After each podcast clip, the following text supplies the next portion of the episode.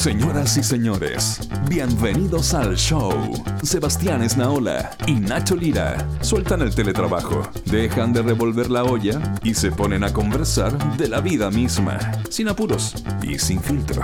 Aquí comienza Amables Oyentes. Oye, Ignacio, ¿cómo estás? A- amigas, amigos, gracias por eh, darle clic una vez más a este, a este programa. Un programa de barrio tan bueno como el mejor del centro. Yo estoy eh, bien dentro de todo, bien dentro de mi gravedad. Eh, tengo. Pero veo brotado, Ignacio. ¿Qué le pasó en la cara? Sí, yo creo que la, la primavera me viene a invadir antes de tiempo. Lo veo como, como con la exceso de juventud, lo veo. Estoy como, mire, estoy como con unas alergias, con un, así como espinilludo, como, como que, eh, como Violeta, volví a los 17. Volvió a los 17, ¿eh? Sí, Qué cosa, ¿no?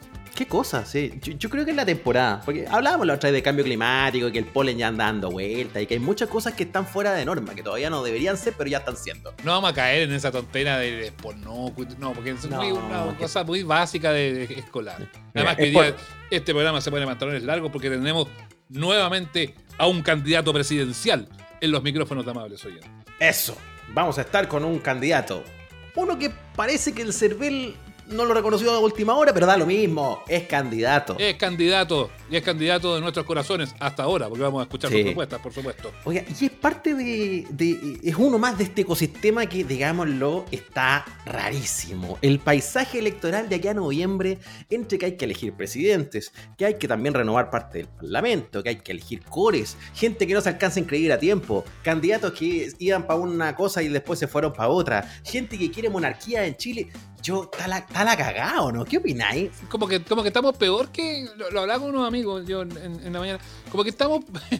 No, no quiero hacer una reivindicación de lo de antes, ¿ah? porque a decir, ah, claro, no, que, que volver al, eh, a la normalidad. No, no, no, no, no. Estábamos mejor con él, güey. No, no No, sé no, qué quiere decir. no- quiero decir eso, no quiero decir eso, pero. Pero. Johnny, la gente está muy loca, weón. No, esto está. La verdad que esto está demente.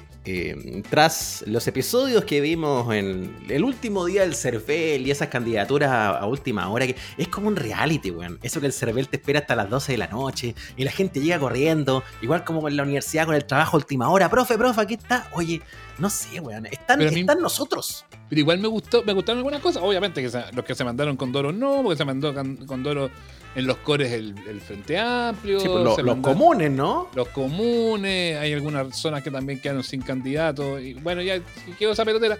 Pero igual hay otros que tuvieron épica, por ejemplo, con Charorito. ¿Viste con Charorito? César se llama, ¿no? Contra Lorito, sí, César Leiva. César Leiva.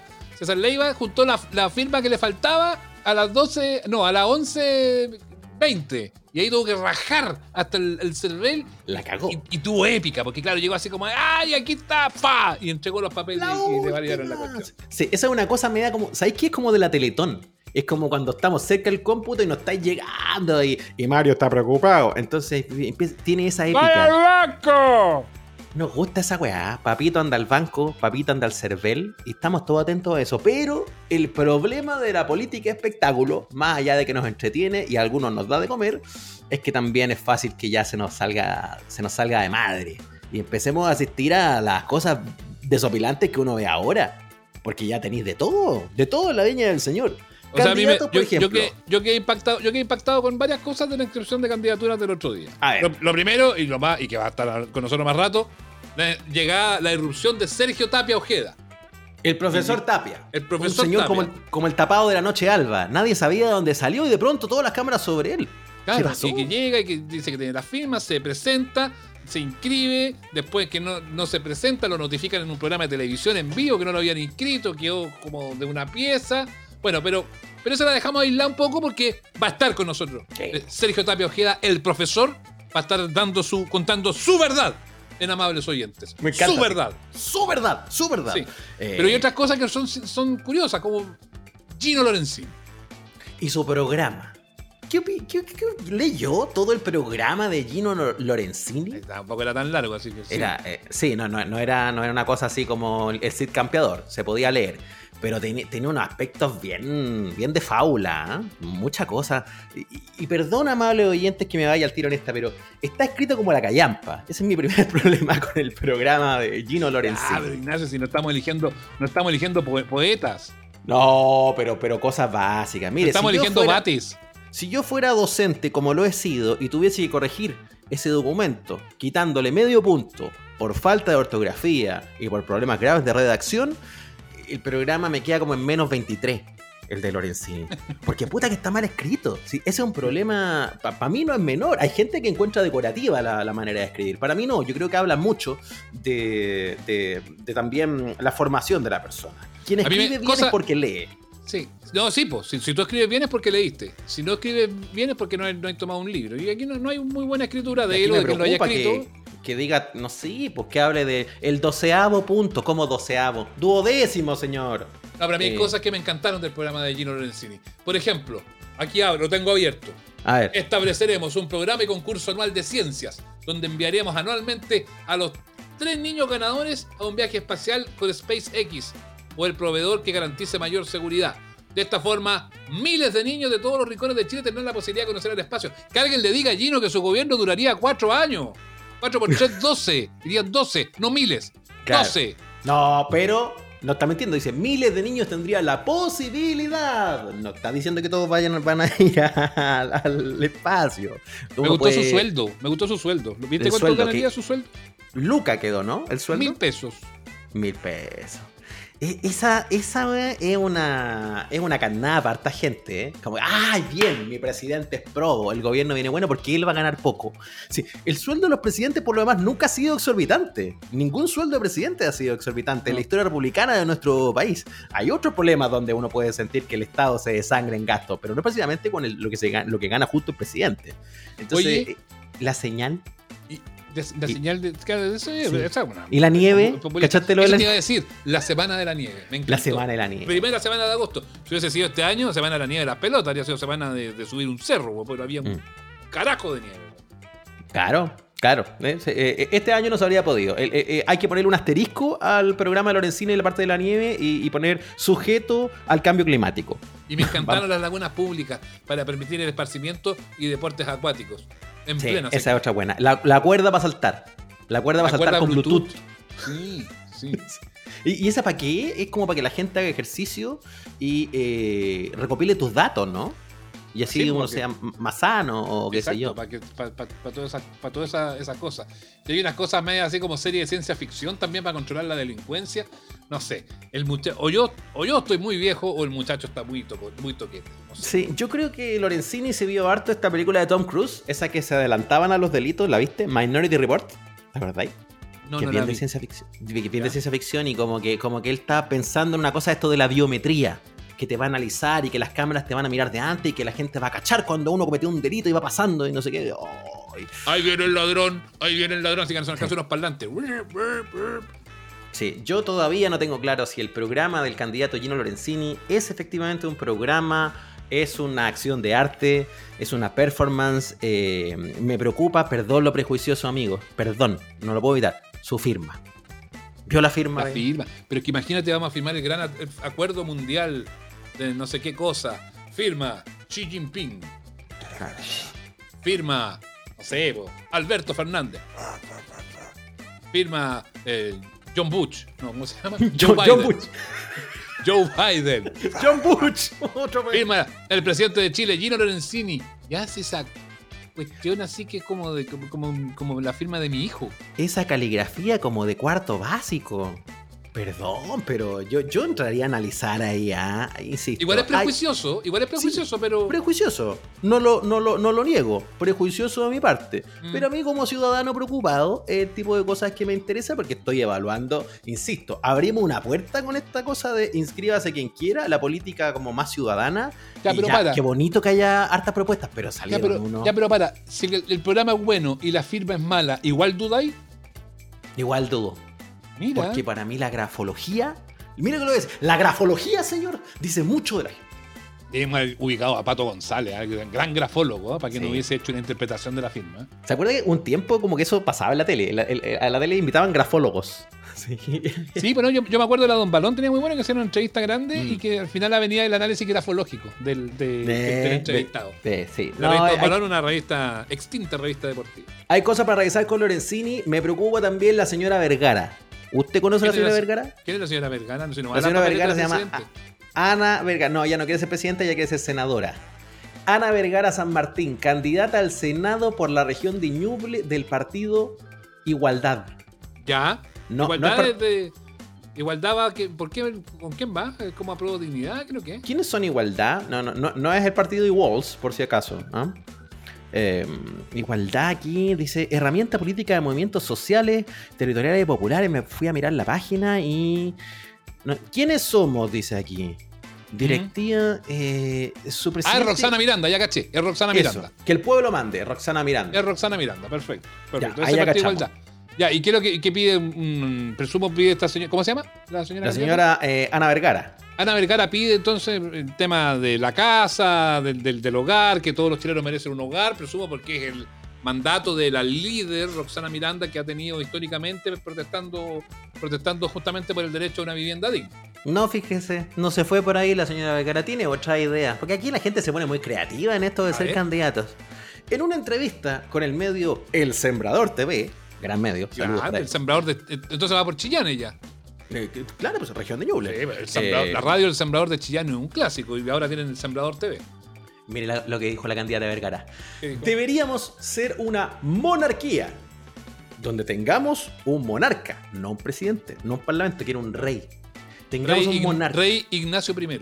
Claro, así, aquí, ¿por qué no? Nachito 1, aquí estoy. Donde tengamos un monarca y él se haga cargo de las Fuerzas Armadas, por ejemplo, y de la educación, y de cuántos temas. Creo que debiésemos ser el reino de Chile y nos daría identidad porque la perdimos en el momento en que llegaron los españoles. Ya, para, para, para. Ya, no, ya, ok. Ok, ok. Pero para, pero quiere, No. que, quiere que tengamos monarquía para que el monarca esté a cargo de carabinero y de qué más. De, dijo de la educación y de las Fuerzas Armadas. No, no Básicamente de carabineros, las de- weas de- que está a cargo un presidente. Claro, pero, pero si ya, deberíamos tener, pero eso ya existe. Se llama Señora, eso presidente. existe. Y, y vamos a recuperar la identidad que perdimos con la llegada de los monarcas españoles haciendo una monarquía. Pero él e- ella quiere que seamos de nuevo. Que seamos de nuevo. eh, eh, no sé, quiere que seamos colonia. No, no, no lo entiendo. No, porque quiere que seamos monarcas. O sea, que nosotros Los- seamos claro. monarcas que vayamos a conquistar otras cosas. Entonces. Los pueblos mapuche y originarios se vieron conquistados, pero resulta que en un momento Bernardo Higgins nos liberó de los españoles y ahí quedamos sin identidad. Le echa la culpa a Higgins, la candidata a Vergara. propósito de gente sin lectura. Ay, Dios mío. Bueno. A propósito de gente con poco libro. Sí. El Partido de Igualdad salió a pedir disculpas. ¿Y Ojo qué dijo? con ¿Qué- esto, qué weón. dijeron? Dice, el comunicado es hermoso. Compartimos la vergüenza que siente nuestra militancia frente a este ridículo político al que nos expone esta candidatura independiente. Estaremos revisando las herramientas legales para bajarla y si aquí se ponen sarcásticos, en cualquier momento comunicamos el edicto real. Se pasó, weón. Pero al menos se lo tomaron con humor. Mira, yo creo que una Es- buena forma para solucionar cuando son así cosas muy bochornosas es darle un tinte humorístico. Me Sí. encantó, me encantó la salida del partido de igualdad. No La- se enojaron, se no se cagaron de risa. Las risas no faltaron. Entonces, no, yo insisto. Qué bueno que la política va por los ciudadanos, por supuesto. Qué rico que tengamos hartas propuestas, obvio que sí. Pero cuando dejamos la puerta así de abierta, también se nos meten por el lado todos los toquetes. ¿eh? El, el Sí. doctor File que va para presidente ya no va para presidente, po. ahora va, va- va de senador. Y dijo que no, que, que mejor que no. No- no- no- Nunca fue a especificar si tenía la firma o no. ¿ah? Me, me parece que iba más por ahí el asunto. Pero no tenía. Bueno, ya estamos, de- Es un reality. Todos sacan los pillos, todos sacan los pillos. Bueno, don Sergio ahora tenía o no tenía la firma. Oye, eh, eh, se lo vamos a tener que preguntar. Sí, Porque él dice que sí. Que 35 mil y algo. Dijeron sé, que eran po. 73. No sé. ¿Qué le pasó en el Ah, cervel? no sabes no sabes pelador. No, sabes No, pelador. pues que- ¿Y si, no, ¿Y si nos teletransportamos a conversar con don Sergio? Vamos a pillarlo al tiro. Vamos al tiro. No perdamos de- más tiempo. Las definiciones del candidato que no esperabas. Sí, Sergio Tapia Ojeda, en instantes, en amable soy yo. Estás escuchando Amables Oyentes con Nacho Lira y Sebastián Esnaola.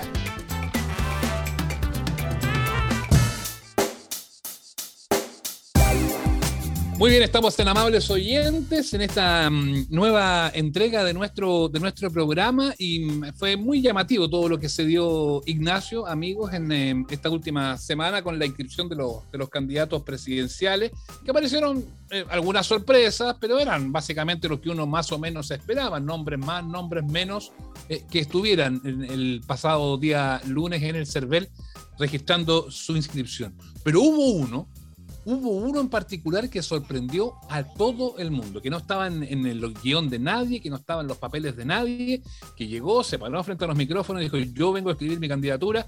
Em, finalmente no se inscribió la candidatura por algo que estaremos conversando justamente eh, con él, pero más allá de esa situación, queremos conocerlo, queremos conocer su historia y que nos responda Ignacio la pregunta del millón, ¿por qué quiere ser presidente? Em, esa es la, gran duda que nos, eh, que nos lleva a conversar aquí en Amables Oyentes con don Sergio Tapia Ojeda. ¿Cómo lo presento, don Sergio? Profesor de matemáticas, eh, ex candidato, casi candidato. ¿Cómo estás? Bienvenido a los amables oyentes.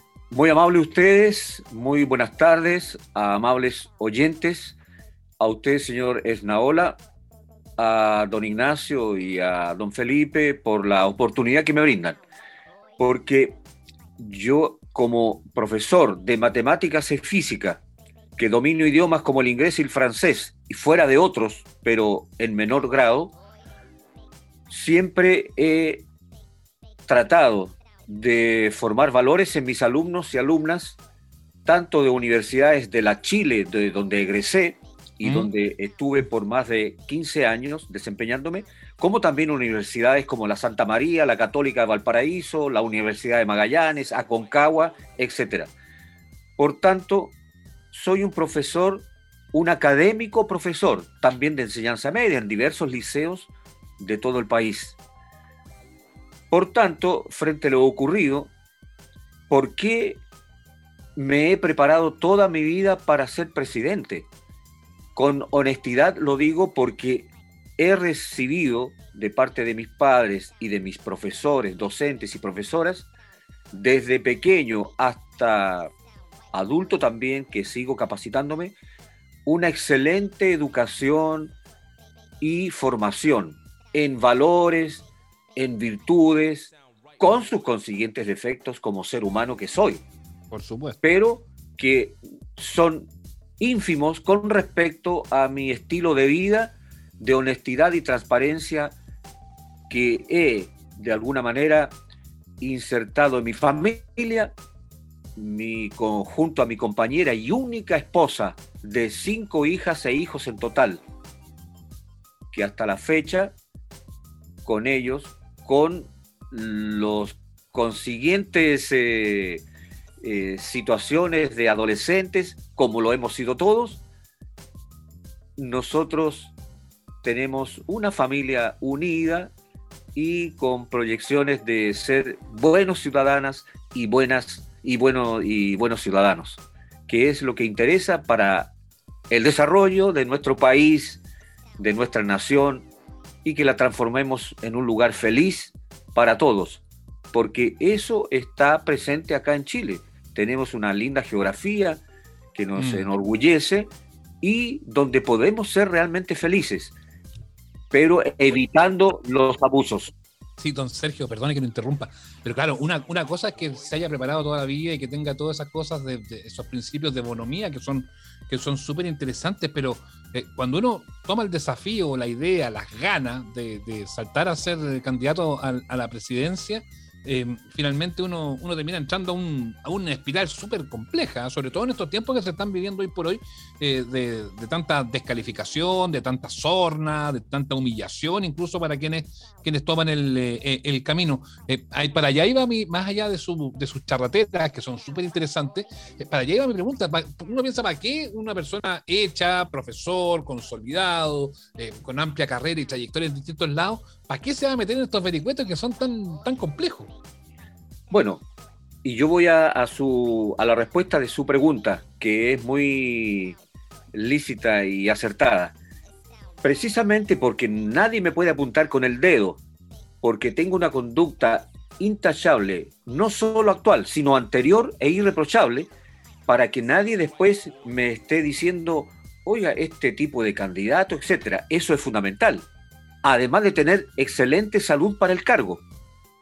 Y yo se lo explico después, que también me lo preguntaron en esa, en esa gran eh, afluencia de periodistas y medios de comunicación que requirieron mi, mi opinión, no cuando yo iba al CERVEL, señor en la ONA, mm. sino, ni tampoco amables auditores de oyentes, amables oyentes, sino que yo ya había salido del CERVEL, porque ahora yo veo cómo se tergiversan las cosas y puedo descubrir cómo se echan la culpa unos a otras de los funcionarios y funcionarias que estaban ahí al interior. Entonces, yo lo primero que hice para sacarme el mote de que como a la chilena a última hora, me fui muy temprano. Yo me levanté a las 5 de la mañana y enfilé a Esmeralda 611 en el Cervel en Santiago, pleno centro de Santiago. Sí, claro. Fui caminando con mis documentos para entregar el último papel que me exigían y que me había llegado tardíamente a mi correo. Fíjese usted, tardíamente. Entonces yo completé todo eso y fui con mis patrocinantes. Cinco patrocinantes que son odontólogo uno, otro administrador comercial, otros son profesores de mi generación y mi nieto, que cumplió 19 años y estudia hoy día en la universidad. Por tanto, en ese documento, porque no había una forma de enviarlo digitalmente, sino que había que presentarlo en presencia de ellos, ingresé yo al CERVEL. Felizmente para mí no había atochamiento como yo pensaba, porque fui temprano.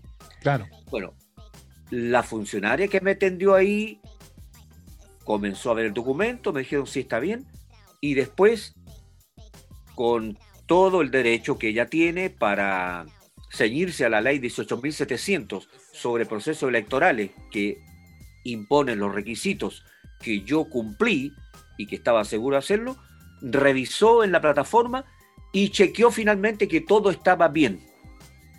Pero aquí viene una cosa curiosa.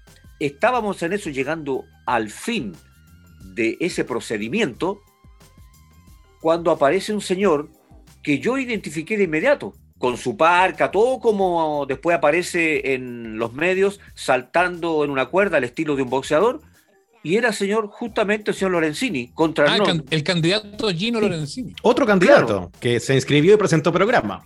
Llegó en ese minuto ahí, y yo lo reconocí de inmediato, pero venía como acelerado. Usted, perdón, usted, usted, usted fue parte de Feliz y Forrado alguna vez, tuvo no, los consejos financieros. No, pero ah, sí, fue, una, fue una, una, casualidad, una coincidencia que ah, llegó él en ese, justo en ese minuto.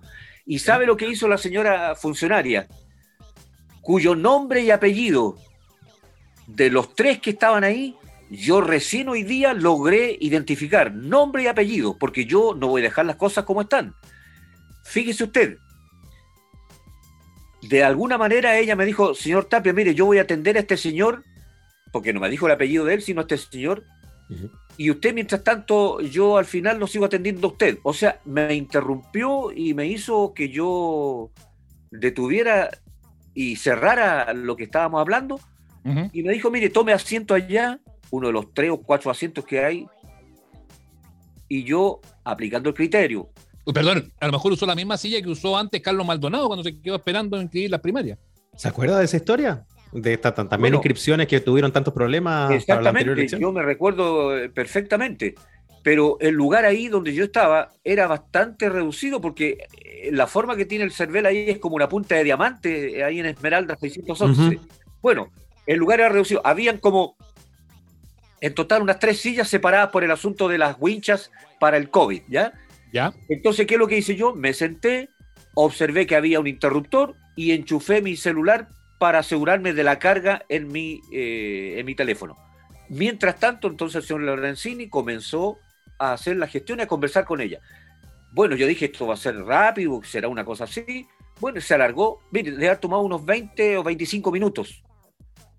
Y yo me despreocupé de eso y me concentré en mis cosas. Bueno, ¿Qué ocurrió? De repente el señor Lorenzini termina al parecer su trámite, pero no sale del recinto, sino se va como, como que va hacia la puerta para salir, pero se queda sentado en otras sillas que hay ahí donde están los guardias y cosas por el estilo. Se sentó ahí. Entonces yo inmediatamente me paré, me fui a la ventanilla y la señorita salió de la ventanilla y me dijo, mire, fíjese usted, señor Esnaola. Sí. Me dijo, señor Tapia, mire, usted tiene todo al día, todo, pero usted tiene que ir a, a Santo Domingo, número no sé cuánto, que yo también conozco ese lugar, que allá yo tenía que ir con mis, eh, con ese papel a entregarlo. Le dije, bueno, pero recíbamelo usted porque resulta de que yo tengo entendido que aquí es la instrucción que yo tengo del CERVEL de venir a dejar esto. ¿Por qué me hace ir? Entonces me dijo, no, tiene que ir allá. Y allá usted incluso me dijo, eh, puede solicitar eh, que le dejen, eh, le hagan acusos de recibo. Fíjese usted, ¿sabe lo que hice yo? Entonces ya me comenzó a sembrar... Ya lo encontró raro eso usted que lo mandaron a otro lado. Se supone que este era el lugar para hacer todo eso. ¿Y sabe lo que le dije yo? Lo mismo que yo le estoy diciendo ahora, yo lo voy a consignar en mi reclamo o recurso, todo lo que tenga que hacer. Porque yo le dije esto. Bueno, señorita, y señor, señor Lorenzini está aquí, ¿por qué él no lo manda para allá? ¿O él viene de allá de Santo Domingo a donde usted me está enviando? Me dijo, no, no, lo que él, lo que pasa es que él tiene un papel, unos papeles pendientes y todo ese tipo de cosas. Pero resulta que el señor Lorenzini todavía permanecía sentado allá. ¿Qué conclusión saco yo ahora en este minuto? Porque yo he pensado, yo en las noches pienso ese tipo de cosas. Me tinca, y creo no estar equivocado, que a lo mejor la señorita alguna seña le dio al señor Lorenzini para que se vaya a sentar a otro lado y termine conmigo para que yo salga de ahí y seguir con él eh, eh, concluyendo el trámite que eh, de alguna manera venía a ser lo mismo que yo. Pero ella se, de alguna manera, eludió la respuesta y me dijo, no, bueno, y yo le creí, o sea, conscientemente le creí y salí de ahí del CERVEL, pero ella había chequeado todo que estaba al día en mi presentación.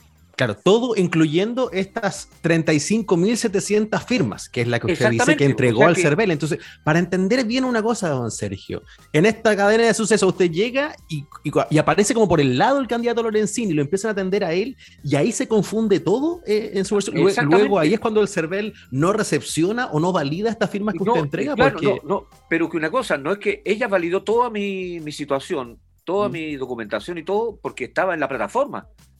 Incluso la señorita me pidió a mí abrir en mi celular para chequear que estaba todo bien. Y ella lo comprobó. Incluso tenía una duda y ella, recuerdo, tomó el teléfono y llamó a alguien que probablemente tenga más experiencia que ella. Y después de la respuesta que le dieron, que yo no escuché, ella me dijo, ya, señor Tapia, usted tiene todo al día, todo bien, no hay problema, está todo ok pero este papel de, de los cinco patrocinantes que están incluidos dentro de mis firmas, como independientes también, que es el requisito, tiene que ir usted allá a calle Santo Domingo.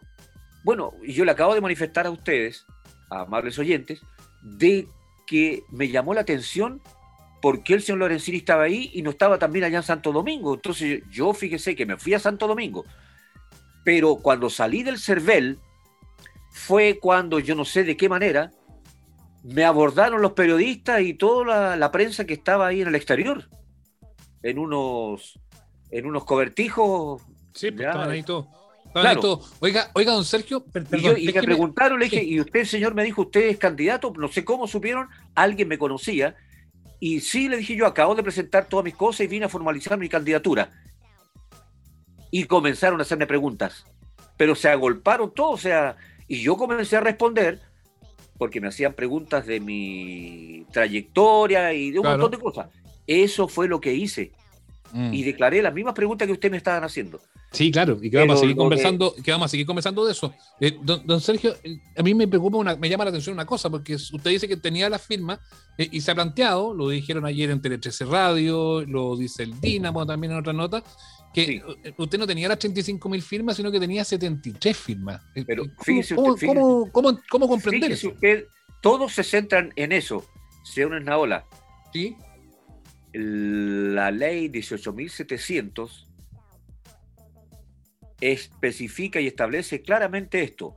Una vez que a uno le reciben los antecedentes y los requisitos que tienen que estar cumplidos, en 10 días que comenzaron a correr desde ayer 24 y que cuyo plazo vence el día 2 de septiembre, ellos tienen que responderme a mí, a mi correo, que está consignado en CERVEL, y, a- y todos mis antecedentes, o una resolución, también a mi correo, o personal, en la cual aceptan o rechazan mi candidatura. Y ahí tienen que dar los argumentos, si es que tenía la firma que usted me dice, o si no tenía la firma, o si hay duplicidad, o si hay algo que no se ha cumplido. ¿Se da cuenta? ¿Por qué comenzaron antes? Porque cuando comenzaron a impugnar mi candidatura, todos estos días, el día lunes y el día martes, solo se trataba de que yo no había declarado mi candidatura. Y Oye, siendo que yo ¿cuántas- estuve ahí, ¿Y, y cuántas firmas juntó? yo junté más de las que yo, este, más de lo que ellos están diciendo. ¿Cómo con 73 firmas me voy a ir a meter sabiendo si eso es lo que lo curioso, que es lo que yo tengo que destapar y reclamar ante el organismo máximo de que rige las elecciones eh, eh, o escrutinios eh, eh, generales. Sí, claro, pero, no, y, pero y el, el número de firmas no lo, no lo tiene claro. No, no, no coincide con lo que ellos están diciendo. Yo no sé de dónde sacaron eso. Ya, pero ¿cuántos tiene? Y ese Usted dice que son firmas más. ¿Cuánto es ese más, más o menos, firmas- para hacernos una idea? Es un número de firmas, ese número de firmas que argumentan ahora que comenzó a salir ayer en la tarde, o no sé a qué hora. ¿Cómo es posible que ellos vean cuando esa es una información que se tiene que dar a la luz después que ellos revisen? ¿Por qué comen- por Mm. quién les dio autorización para decir esas cosas? Ya haya sido las 35 mil, o las 73, o las 80, las 100, lo que sea. Porque ese es un dato que tiene que manejarlo solamente CERVEL. Entonces, ¿qué es lo que ocurre? Están esgrimiendo ahora otro argumento para defender de que yo no fui aceptado en ese minuto, cuando la ley establece que tiene que ser dentro de los 10 días transcurridos cuando se presentan todos los ante- antecedentes que ellos deben revisar acuciosamente. Entonces, hay, hay cosas que, incongruentes que no ya, pero no, pero, pero yo, yo creo que yo creo que avancemos a que, porque- que dejemos esto para que me cuente más de, de su proyecto, de su idea y cómo quiere Chile, pero, pero no- no- necesito que zanjemos este asunto. ¿Cuántas firmas juntó? Eh, no, dígame un número. Bueno, pues yo lo he dicho en todos los medios, señor Naola, basta con que usted lo diga. Basta que, que- con- basta que usted lo, nuevamente rescate el número de firmas que yo mencioné. ¿Cuántas? Bueno.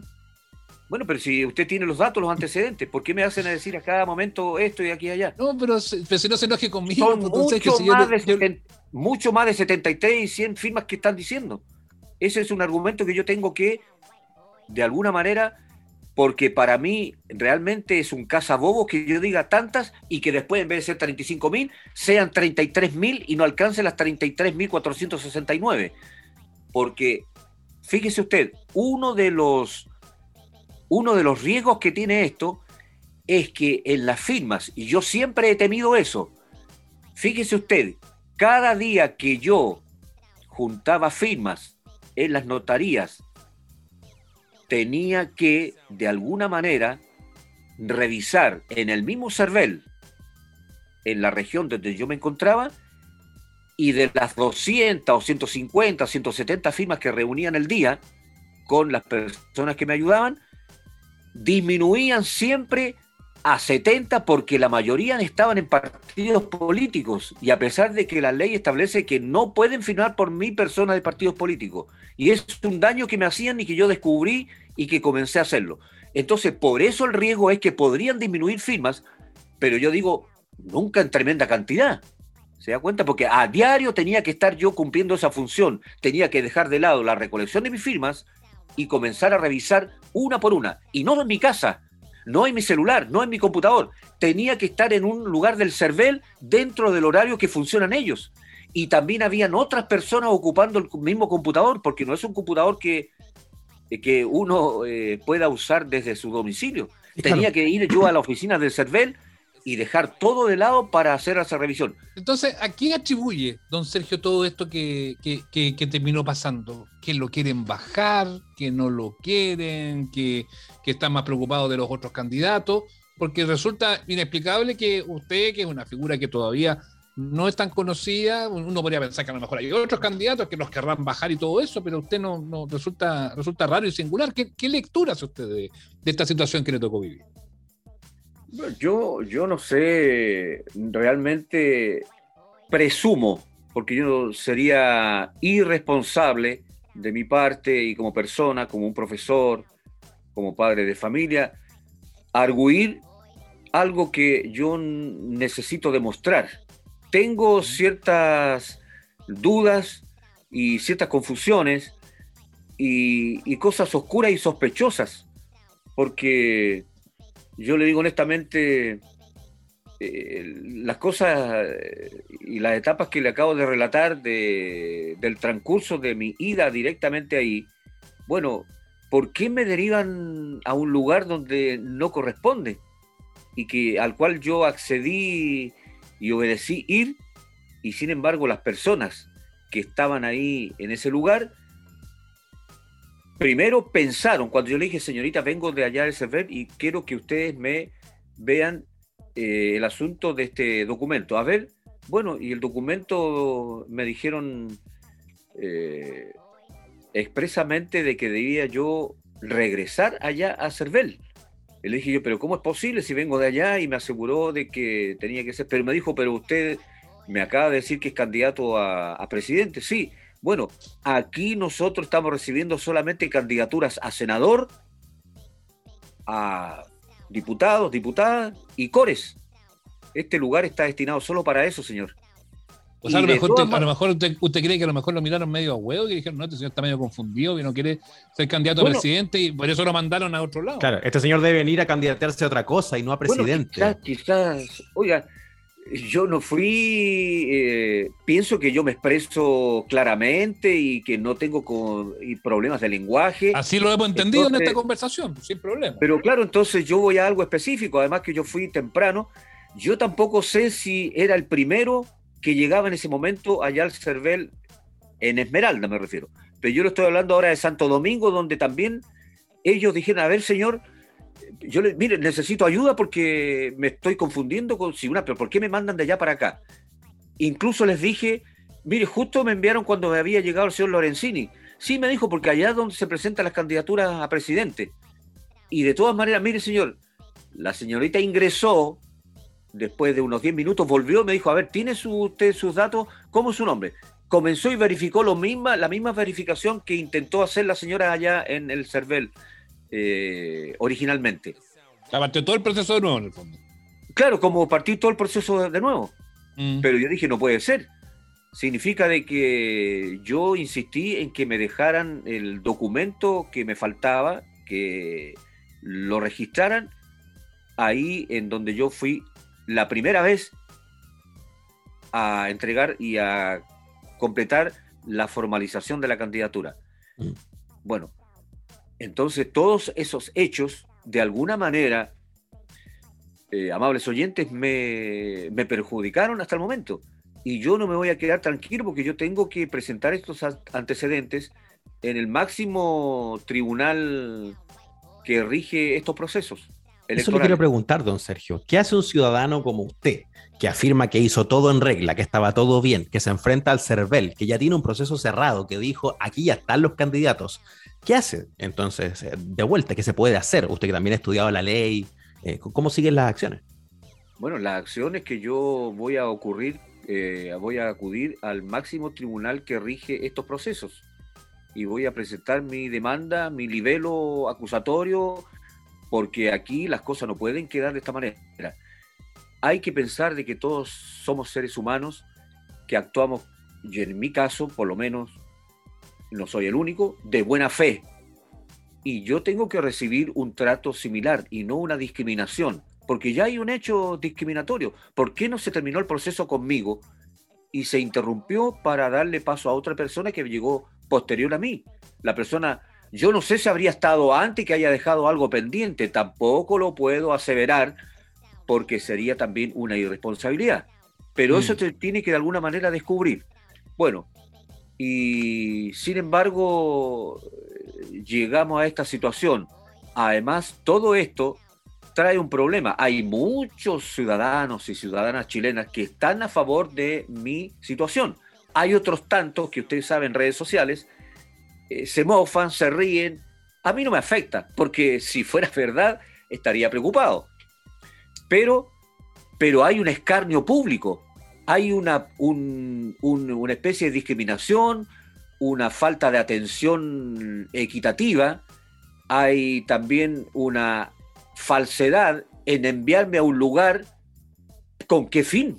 Se da cuenta como si uno fuera un estorbo o, o no sé cómo calificarlo.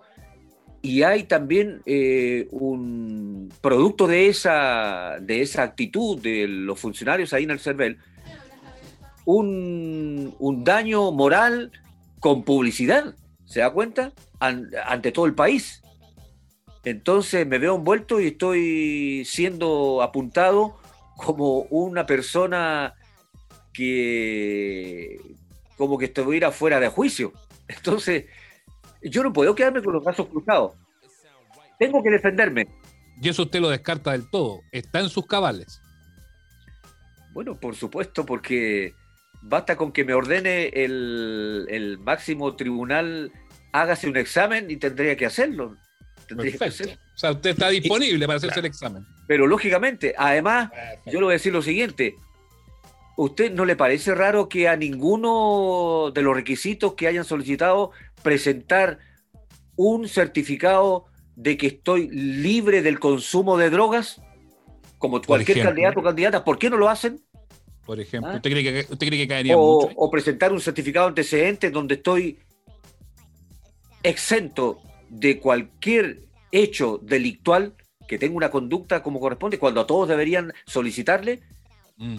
¿ya? Es una de las cosas que yo en mi programa eh, medular tengo ahí consignado. Sea, a eso allá- queremos pa- llegar, don pa' allá Sergio. pa' allá Vamos para allá, Sergio, vamos, Porque Nacho, si hay algo que destacarle es que además usted ha sido un señor perseverante en la carrera política, porque en algún momento también intentó ser diputado, hizo una carrera para la senatorial y ahora apuesta a la presidencia. Entonces me interesa saber también qué lo motiva, porque ha- habló un poco de su historia personal, pero habló del programa. ¿Qué es lo que pretende hacer el presidente? ¿Qué, qué, qué quiere hacer usted con esta situación país? Y además, permítame adelantar incluso una pregunta. ¿Dónde se identifica usted hoy, por ejemplo? ¿Está en la izquierda? ¿Está en la derecha? ¿Ya no se quiere poner ninguna etiqueta? las dos preguntas que usted me acaba de plantear se las voy a responder, pero antes quiero precisarle esto muy brevemente. Dele. En mi primera incursión a diputado. Que es verídico, también tuve que hacer un proceso de firma y todo, como independiente de ningún partido, ni de las izquierdas, ni de las derechas. Bueno, porque también quiero, de alguna manera, demostrar de que uno puede ser un independiente, pero un independiente criterioso, ponderado, ecuánime. Porque estoy en contra de los partidos políticos porque a través de ya casi 40 años nos han arrastrado hasta esta situación de abusos y de incongruencia, de contradicciones que nos han perjudicado a todos los chilenos, desde mis bisabuelos, abuelos, padres, yo mismo y muchos, quizá ustedes no sé, han sido víctimas de algunos abusos en Chile, producto de esta manipulación que hacen los personeros de partidos políticos y hacen lo que pero- quieren. Bueno, segundo, eso fue mi primera incursión, pero yo lo sé lo siguiente, el señor Parisi cuando era independiente ¿Ya? fue a Magallanes y fui yo quien le lideró todo el ajetreo correspondiente para su campaña. Lo recibí en el aeropuerto, lo conduje en mi vehículo para todas partes para hacer las reuniones en el Hotel Diego de Almagro, allá en Magallanes, casi frente al estrecho. Fuimos a las radios de, a las radios locales, fuimos a los canales de televisión, lo acompañé en todo, hasta que se despidió en el aeropuerto y prometió volver para cerrar una de sus cierres de campaña en Punta Arenas, o sea, la despedida final, porque tenía que estar en Santiago. pero le ocurrió el asunto con la señora eh, Evelyn Matei, ustedes recordarán, un problema que hubo entre ellos dos, que él parece que se frustró o le llegó muy, eh, muy al callo, de tal manera que no apareció en Punta Arena cuando teníamos todo preparado. ¿Por qué le digo esto? Porque gracias a él, o fue él quien me solicitó que yo fuera uno de sus senadores independientes, que me presentara candidato a senador. Por eso lo hice. ¿Se da cuenta? Y tuve que reunir firmas. Pero cuando se frustró la... Perdón, don Sergio, pero ahora resulta que Franco Parisi va de candidato. ¿Y por qué no se sumó de nuevo a la campaña en vez de, en vez de ir usted, de usted como candidato independiente, no se sumó de nuevo a la campaña de Parisi? No, ¿Quedó, algo pendiente ahí o no? No, o sea, no, ninguna cosa pendiente entre él y yo, absolutamente nada, nada, nada. Solamente que él no cumplió con ir y la gente que estaba esperando allá, con todo el local esperando, con todo lo que habíamos hecho para que él llegara, no apareció. Entonces la gente se frustró. Dígame, ¿no cree usted que yo al ser candidato públicamente adherente de París y en ese tiempo también independiente como yo hoy, las personas hayan restado su apoyo a este personaje? ¿Puede haber tenido alguna incidencia? No lo puedo asegurar, pero yo sí presiento de que como era una figura visible de la campaña de él allá en Magallanes, tiene que haber influido de alguna forma.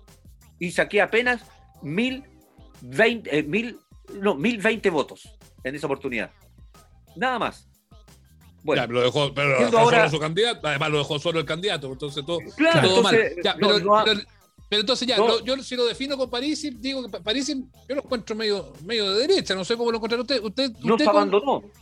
¿Usted cómo, se, cómo, se, cómo se identifica usted? Pero en ese momento no se mostraba de, de, de centro derecha porque era el principal precursor eh, y, y de, de, la idea de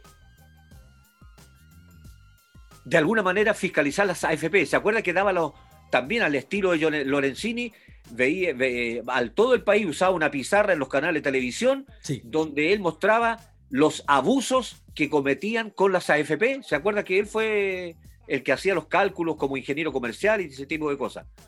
Pero yo vi ciertas, eh, ciertos rasgos del señor Parisi que después los puedo comentar porque yo puedo cometer abuso también en el sentido por no, por no estar presente, pero yo me di cuenta mm. como profesor de varios rasgos de personalidad medio, medios eh, dignos de estudiarlo, ¿me entiendes? Pero, pero, dígame al tiro, aprovechando, ¿dónde se decepcionó el candidato? Sí, usted fue, usted fue adherente, usted lo apoyó. ¿Dónde donde dice sabe que no? Donde terminé de decepcionarme fue cuando él estuvo en Estados Unidos, fue exonerado por ciertos abusos de una alumna que lo denunció Después, cuando declaró en el CERVEL, a no ser que haya sido mentira y hayan querido también bajarlo a él como quieren pretender hacer conmigo, y le incluyeron en sus gastos ciertas prendas eh, íntimas que había comprado y que declaró, ¿se recuerda? Unos calzoncillos.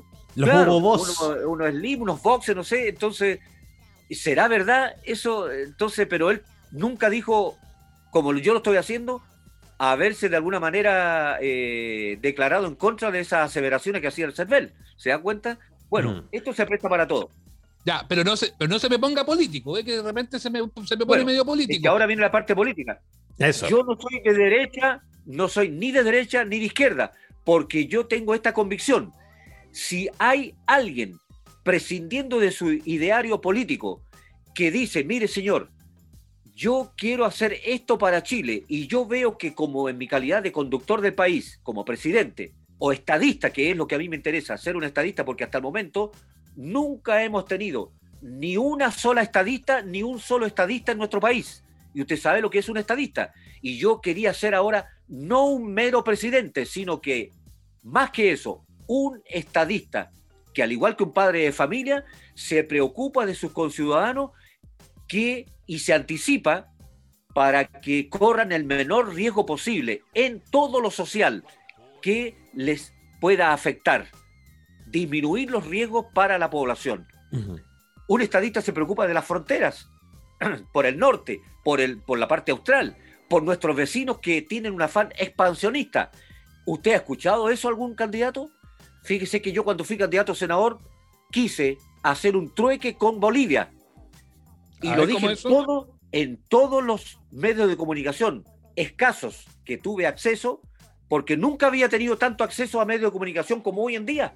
Entre el lunes y hoy día me han invadido y me han preguntado tal como lo están haciendo ustedes y yo me expreso honestamente y en forma transparente.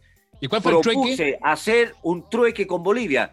Ellos me suministraban gas y yo les hacía acceso sin soberanía al mar, que ellos hicieran lo que ellos estimaban al mar, sin muchas regulaciones y cosas por el estilo.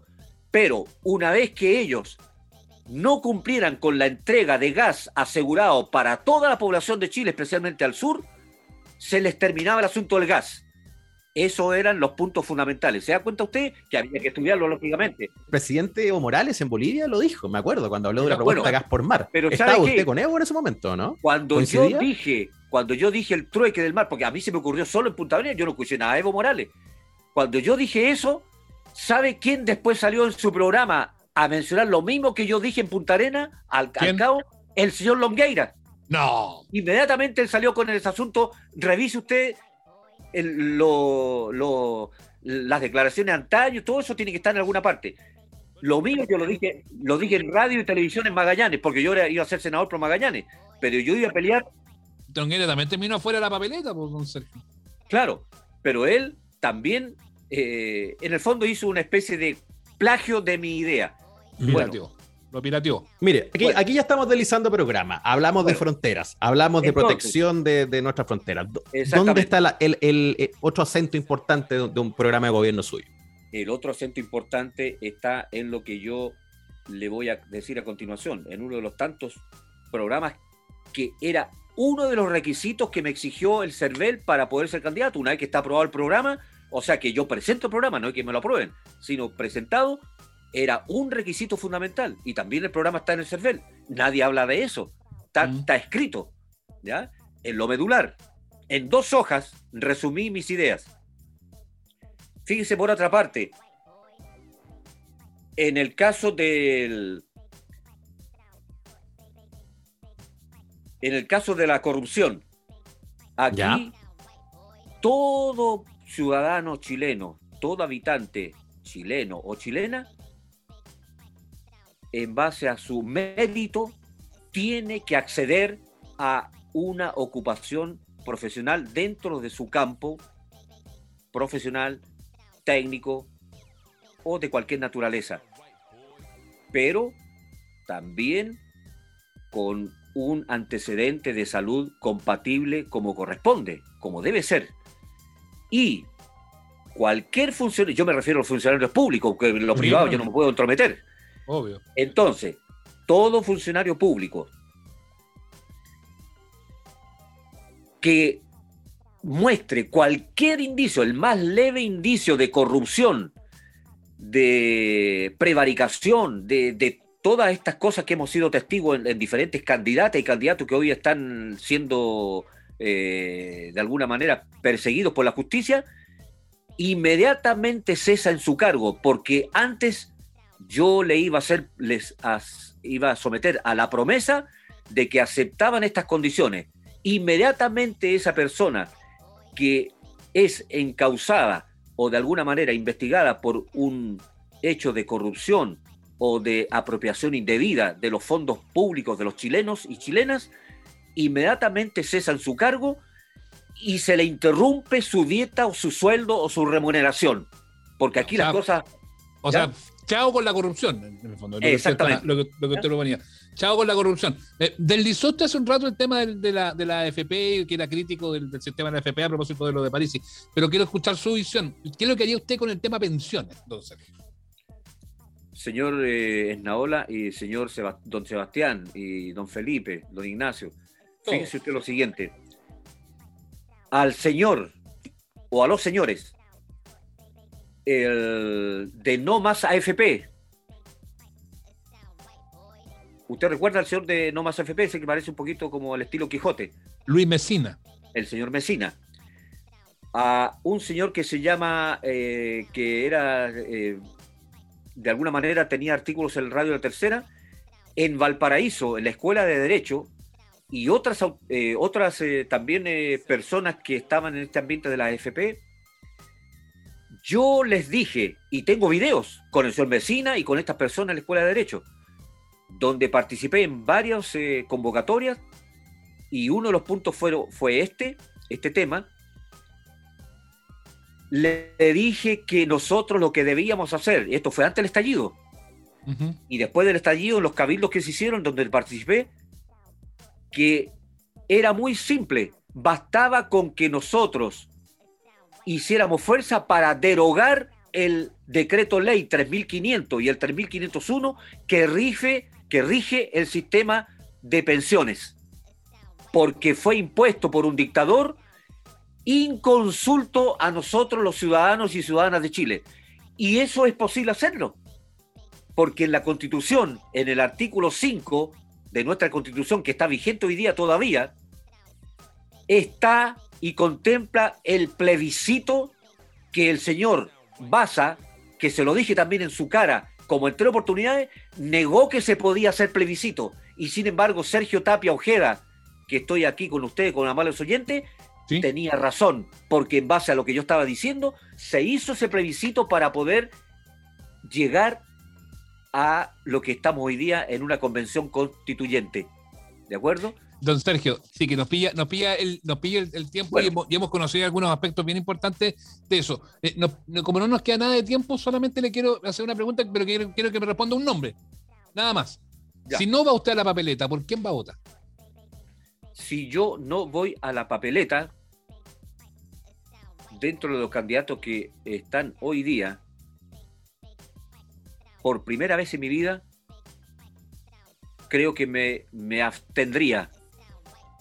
Porque mire, está la señora Proboste, ¿Ya? a la cual se, se, tiene que responsabilizar de 600, de 600 millones de dólares de educación y por la cual fue impugnada y fue de, dejada de lado del, de cargos públicos. Y ahora es flamante senadora y después, oye, qué, cosa más realmente desesperante. Y eso es, es, lo que las personas que son la mayoría independiente en Chile, que no son tomados en cuenta y que son personas realmente profesionales, que tienen muchas buenas ideas, son personas probas de conducta realmente intachable, no les han dado la oportunidad para que este país de, una vez por todas tenga un independiente de partidos políticos. ¿Ya? entonces, ya Ana usted me quedó claro que no. Boris. No, menos el señor Boris. El señor Boris yo lo conozco. magallánico como usted. Yo lo conozco, es un lobo con piel de oveja.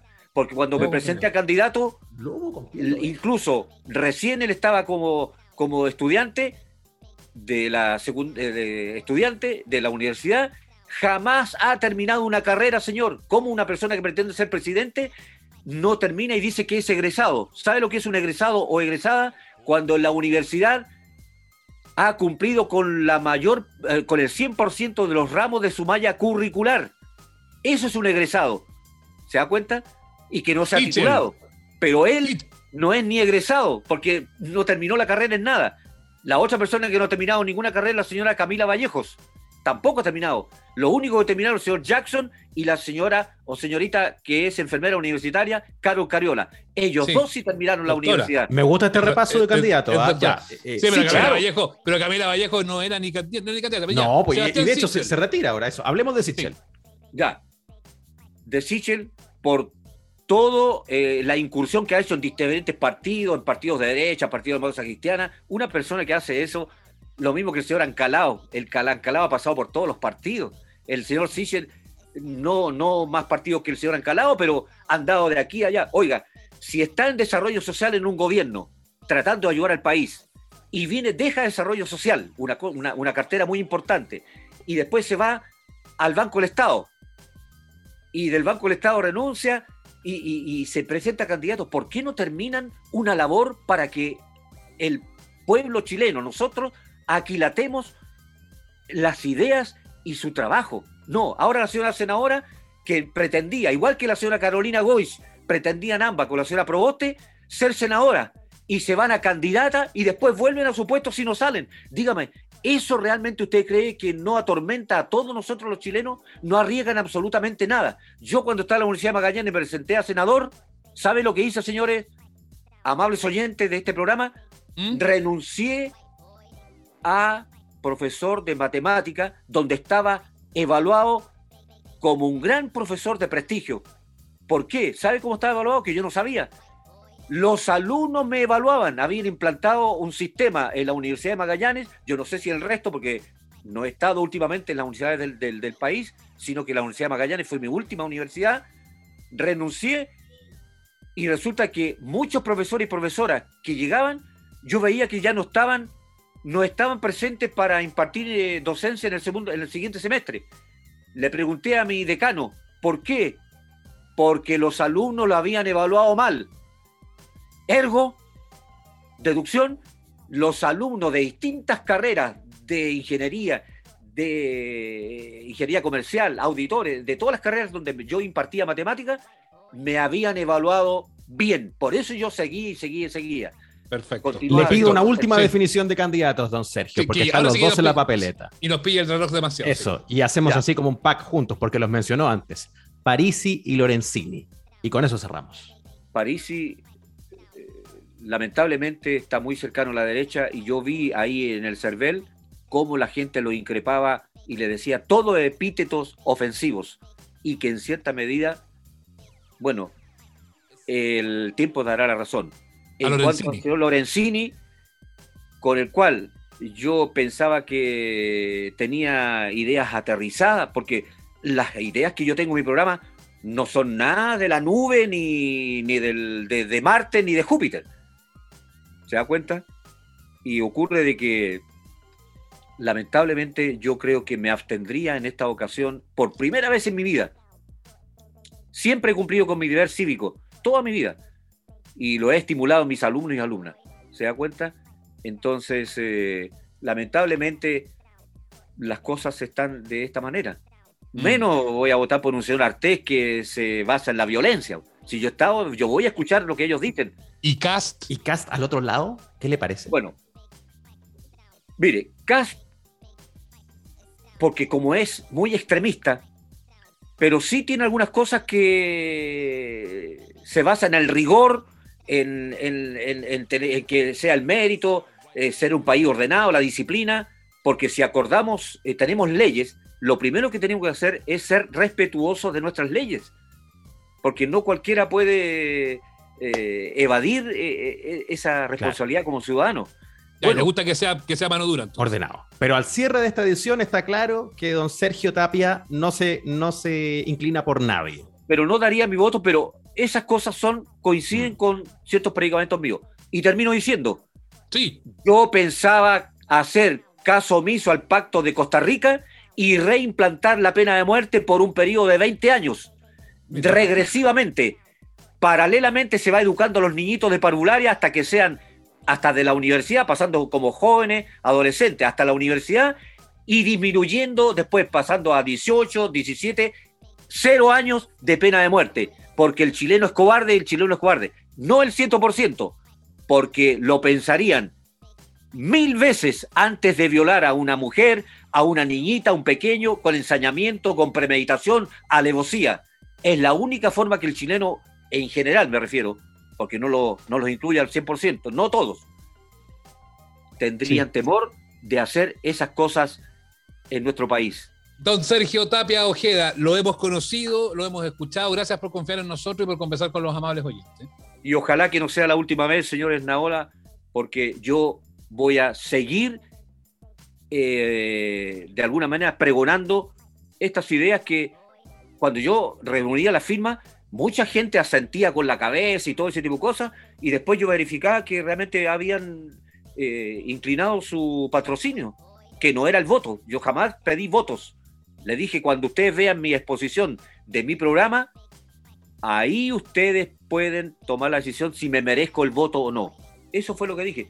Gracias, don Sergio. Un abrazo Bueno. grande, que le vaya muy bien. ¿ah? Que Dios les acompañe a ustedes y a su familia. Muchas gracias. Muy gentiles. Chau, chau. El mejor desahogo, con o sin pandemia. Amables oyentes. He quedado de una pieza. Es todo lo que puedo decir. Sí, sí, sí, sí, sí. Estuvo buena la conversación con don Sergio. ¿ah? Bien, bien, eh, eh, bien interesante, claro. Bueno, y ahí uno, uno podrá hacer la evaluación, hay cosas que son claro, interesantes, otras no tanto, eh, de, de lo que él propone y de, y de- y de su discurso, pero, pero un personaje, personaje que valía la pena conocer. Eh, sí, mi- mire, voy, me voy a sacar los pillos así, como cuando uno no quiere decir mucho. Saca usted sus propias conclusiones, amable. No, no, no, no, está bien. o sea, Está bien. insisto, un personaje que valía la pena conocer No. y que nos dijo su verdad. Sí, este mapa electoral ya no será el mismo después de me conocer gustó, al me gustó profesor que un, Tapio Ojeda. me gustó que un caballero, además. Un caballero. Un gentleman. El tono, el tono de profesor, de profesor de región, ¿ah? ese tono de, de docente mayor, eh, eh, si- siempre muy, muy calmado, muy, muy articulado en las palabras, eh, se pasó. Incluso Sí. cuando pidió la pena de muerte. Bueno, bueno, bueno, bueno. Oiga, no. eh, sería vamos. todo, ¿le, parece? Sí, sí, Sí, estuvo no. bueno. Recuerde que tenemos live los días domingo. Este domingo, este domingo tengo tele. Y ay, parece que vamos a tener que cambiar horario. Ya, pero ahí lo vamos a ir, lo vamos a ir avisando. Ahí nos vemos. Nuestras redes están para ir dando los avisos y para que ustedes nos escriban también. Somos arroba amables oyentes en Twitter, en Instagram y este programa lo puedes escuchar en todos lados.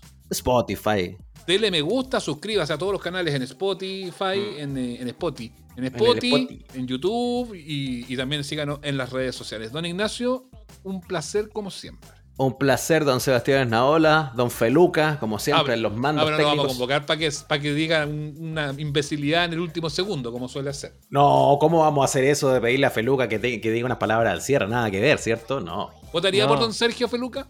Sí, a mí me encanta eh, la pena de muerte y que Dios nos bendiga al mismo tiempo. ¿Viste? ¿Viste? Ahí está. Don Sergio ganó un votante. Felipe Hernández Feluca. Es verdad. Aguante, don Sergio. Hasta Ya. luego, ciudadanos. Chao.